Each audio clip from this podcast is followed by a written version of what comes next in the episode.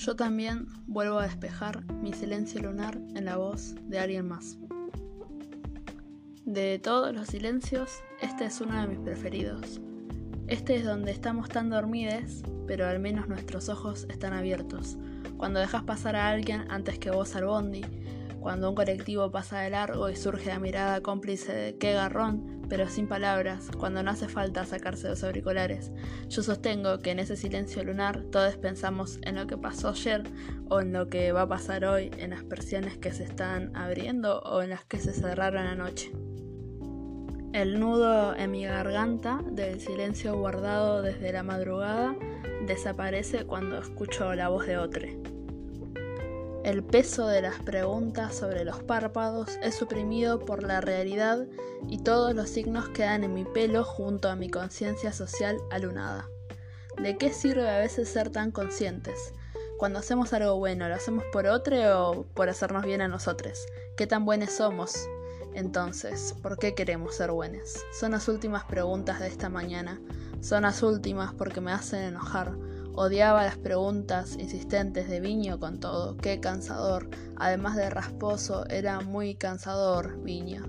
Me queda poco tiempo en el colectivo. A la tarde, cuando vuelva, ya no va a ser lo mismo. Creo que yo tampoco soy la misma ahora.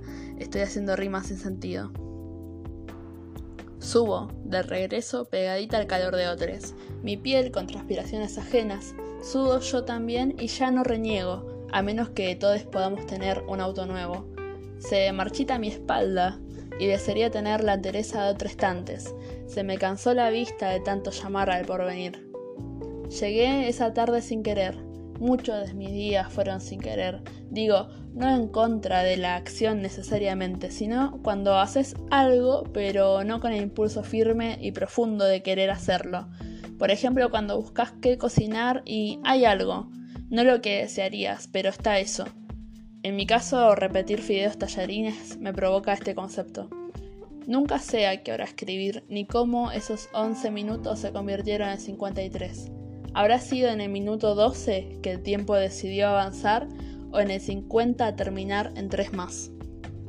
No estás entendiendo lo que lees.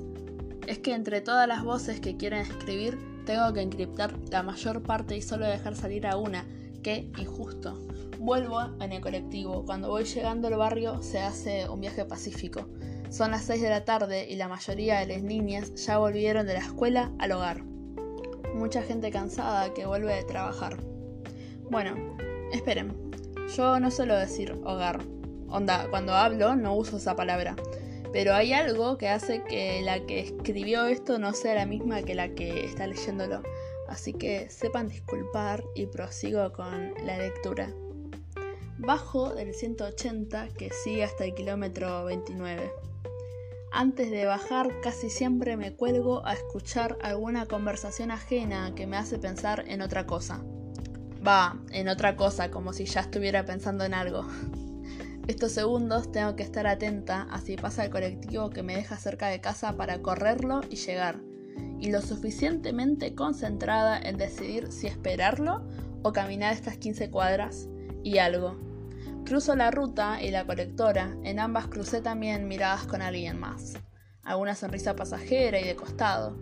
Decidí caminar, me suena el cuello para el lado derecho, como descansando, y solo presto atención a lo que estoy pensando. Hoy una chica en el colectivo le explicaba al hijo por qué no puede ir sentado en el piso, Intentó explicarle desde distintas lógicas la norma, pero había algo en el pibe que hacía que siga firme en el piso, sentado. Había asientos, sí, pero el piso para él era uno más. La chica mandó un audio. Entre la mochila del pibe y unas bolsas, logró agarrar el celular y lo llevó a la boca. Sigue sin hacerme caso. Por favor, compra vos el café, pero que no sea Arlistán esta vez. Café. A mí me da alergia, eso quisiera haber respondido, pero cómo me gusta el café a vos también te gustaba. Tu café en el vaso descartable de Pink Floyd quiero ser para sentir tu mirada sabor té y tu agua sabor mar. Sabe amar tu boca. Sabe amar. Vuelvo a caminar tratando de encontrar de qué lado me conviene ir. Es difícil. Va, En realidad no, es fácil decidir de qué vereda caminar al mediodía cuando hay sol. El problema es cuando son las 6 de la tarde como ahora, y los criterios que diviso son varios. Cantidad de personas, negocios abiertos, paradas de colectivo. Intento esquivar esos espacios como también esquivo el sol. Se ve que practicaba la distancia social desde antes que se dijera por cadena nacional. Entonces voy por Marconi, una de las calles más transitadas del barrio. Intento no chocarme ni cruzarme con tanta gente, pero siempre alguna mina que me choca con la cartera al hombro. Mi estatura es baja. Siempre alguna niña que sonríe y devuelvo. ¿Qué puedo hacer si no? Algún hombre con el que quiero pelear, pero no lo hago y así. Lo de cruzarme de vereda lo hago unas tres veces antes de llegar a casa, al azar, cuando me siento atrapada de caminar. Yo no sé si alguna vez aprendí a caminar. Dudo de eso como dudo también de los contenidos que me dieron el profesorado y aprobé en finales. ¿Cómo sé que sé? ¿Cuándo camino? ¿Cuando lo hago ahora por dentro de casa chocándome muebles? ¿Cuando lo hago por instinto? ¿Cuando voy rápido como hacía Viño? En enero hubo un día en que sentí que supe caminar.